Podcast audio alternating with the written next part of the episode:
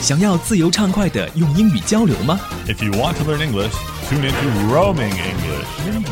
欢迎收听《英语漫游记》。 Roaming English. Join us. Join the world.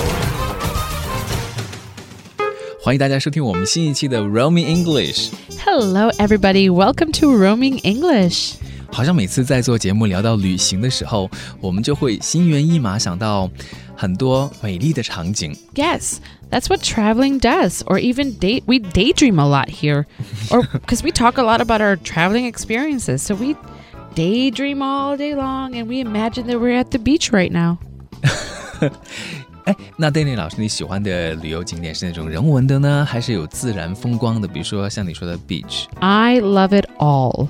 OK， It doesn't matter if it's the beach. Okay, I'm a Pisces, so I am a little shark fish who loves the beach and the water, but nothing beats amazing views of mountains and rivers and lakes. I love it all. I think we live in a most beautiful planet in the universe. 哦、p i s c e s 你说你是双鱼座的，所以刚才 Danny 老师说到了自己的这个特征到底是什么？哎，如果我们也有双鱼座的朋友的话，可以来看看你是不是也符合。他很喜欢各种各样的场景啊，各种各样的旅游的景点呢，比如说自然的、人文的都喜欢。You love everything。 I do. And I'm also an ox in the Chinese uh, zodiac signs. So, you know, s- ox love mountains and f- fresh grass. So I really love it all. 我们今天要教大家的第一个口语提升秘籍呢，很有意思，叫做 have a ball。 Yes. Like right now, when we're recording our shows, we have a ball. We have a lot of fun. It's another way of saying having fun or having a blast. 这个也是很地道的，是不是？大家觉得很开心、很快乐的时候，就会说 have a ball, have a blast. It's local. Yes, it's a very local term to saying, oh, we're having fun or it's a good time. Remember, we're trying to get new vocabulary so that we can sound more professional or more local. 所以，Daniel 老师，这是一个什么样的比喻呢？为什么是 have a ball? What metaphor is that? Um, it's kind of like just have a blast. You know, have a ball means have a f- good time. I want to say that it comes from like a ball. You know, it, in the olden times, people would have a ball where they would go and dance and, you know, mingle and get to know each other and all night, kind of like Cinderella at the ball, you know? So it comes from that. It's having fun. OK，嗯，这样就很好理解了啊。 But you want to make sure you don't have a corny time. 啊，corny， Yes, corny. C O R N Y. Don't mistake that for corn, because corn is very delicious. once again 吃货。 Doi. 但我们说到的是另外一个 C O R N Y。 Yes, corny means something that is, you know, not cool or not interesting. It's something that is old. For example, there are some very corny songs on the radio. I don't want to say their names because, well, I don't. 比如说你要形容什么东西很平淡呐、很陈旧啊等等啊，就可以用这个 corny。刚才 Danny 老师还说到了很旧的、啊，或者没意思、很没有趣的那些东西都可以。嗯，其实有很多的口水歌就是那种啦，我觉得，比如说什么爱情买卖呀等等，corny。For example, there's an old, very old song that um, it used to say, "I am blue."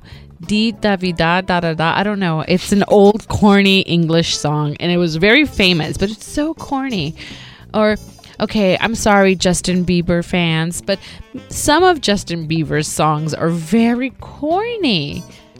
Sorry, don't get angry. I know you love him, but he's got very corny songs. 当然，这个 corny 除了形容 音乐以外，它可以形容的东西也有很多。哎，我们说衣服啊、服装这些可以用 corny 吗？ Oh yeah. You don't want to be caught like me when I was a young kid. I used to my glasses were so big. They used to say, "Oh, Danny, your glasses look like the bottoms of Coca-Cola bottles." So back when I was young, long long time ago, uh Coca-Cola used to have was served in glass bottles, and so my glasses were so big and so thick that they they looked like the bottom of the Coca Cola bottle. So my friends used to say, Danny, your glasses are very corny. Don't do that, guys. Children can be cool sometimes. Yeah, you have to try to be cool today. so Okay. now I wear Kate Spades looks much more better. Thank you. I don't look corny anymore. Today, anymore.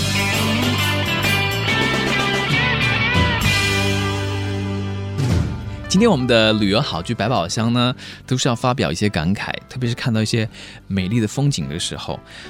我们一般会说 beautiful，但除了 beautiful 这个词以外，还有很多其他的表达方式。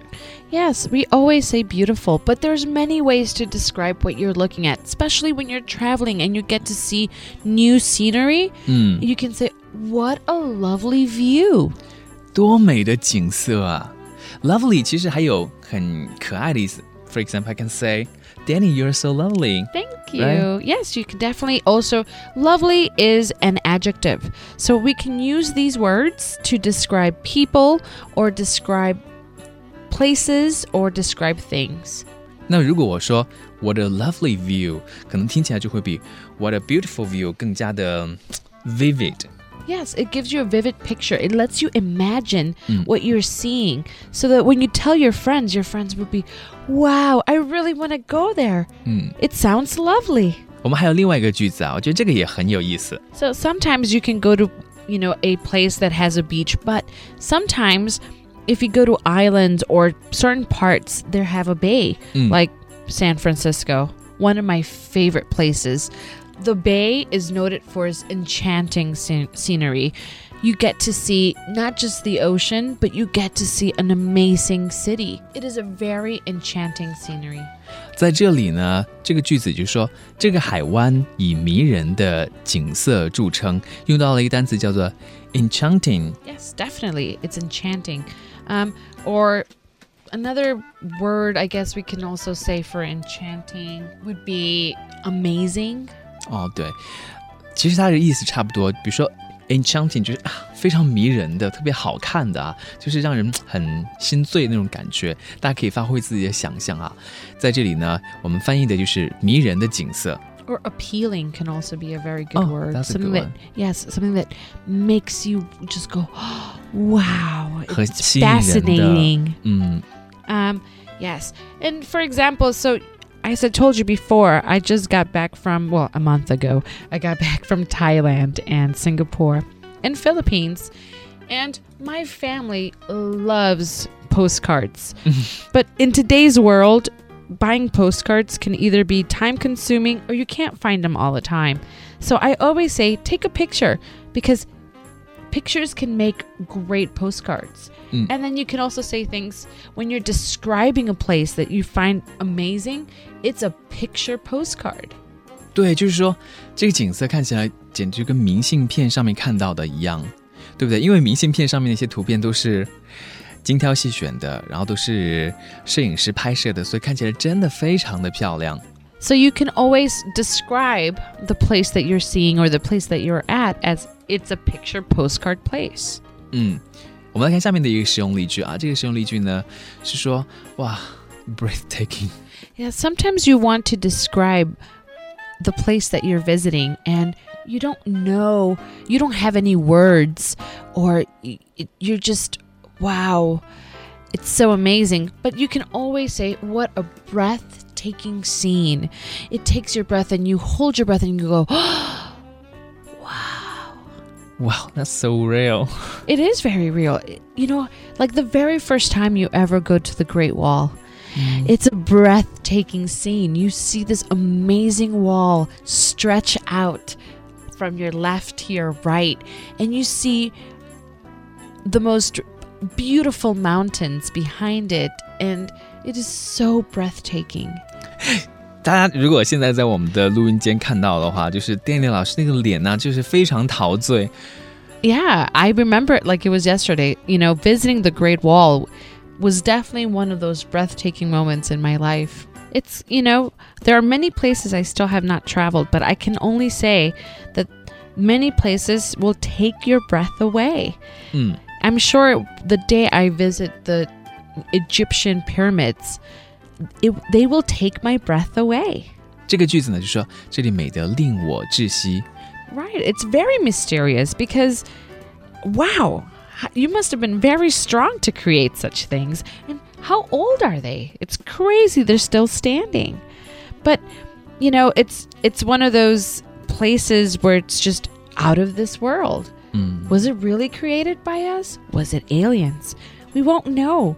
But the fact is is that it we get to see them. It is out of this world.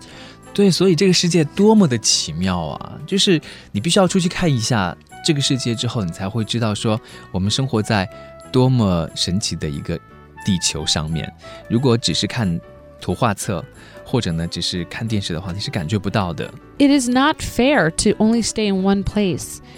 Traveling lets you admire and it lets you also get all those picture postcard moments 嗯 where you can just go, wow, this is where we live. 嗯， This is our world. 比如说现在秋天到了，其实你知道秋天的景色是非常美丽的，层林尽染，红色的、金黄色的各种颜色，绿色的，看到之后你都会觉得说：天哪，我感觉像是人间仙境一样。 It's lovely. 那我们遇到这样的情况，还有一种表达方式就是 "It's out of this world"。 It is definitely out of this world to know that we have four seasons. Oh, Mm. that's crazy. But even more, just being able to see all the different places in the world. It's just crazy.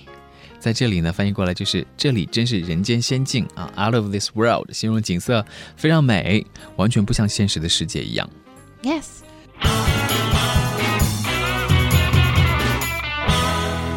One thing I love about traveling is, especially when I go to like islands or ocean views, it's how they make me feel. Um, they make me feel very serene. Or if I go to the mountains, um, one of my favorite things about Chongqing is its breathtaking scenery with the mountains, and it makes me feel very serene. S E R E N E. serene is another word for calm Mm. or feeling tranquil.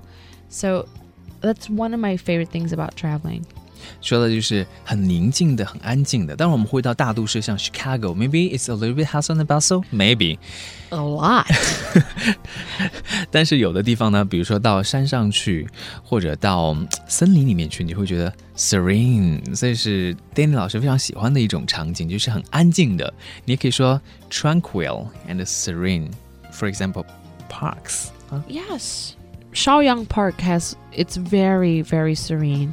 嗯 Um, even in my community, actually, we have a you know a small little l- man-made lake, and it makes you feel so serene in the morning, especially when nobody's awake yet, and I get to walk to work.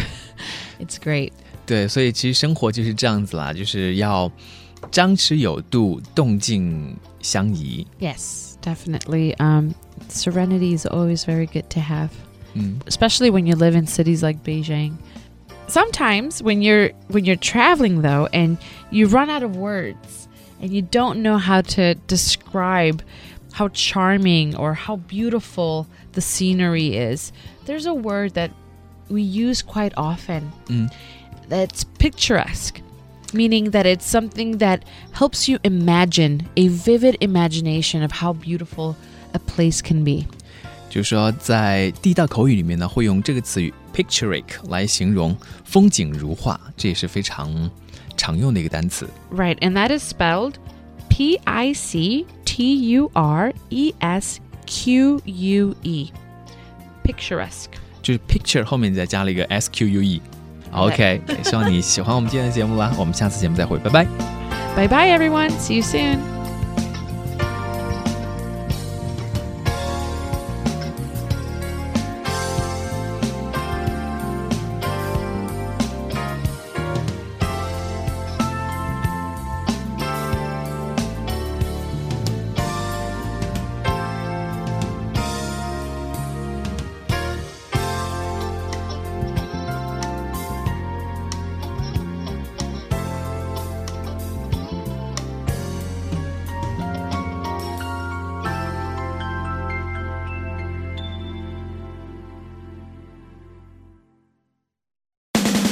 更多文本资料和英语学习实用信息，可以关注“英语漫游记”微信公众号 “Roaming English”，也就是单词“漫游 ”（R O A M I N G） 加上 English 英语这个单词 E N G L I S H，一起来学习英语吧。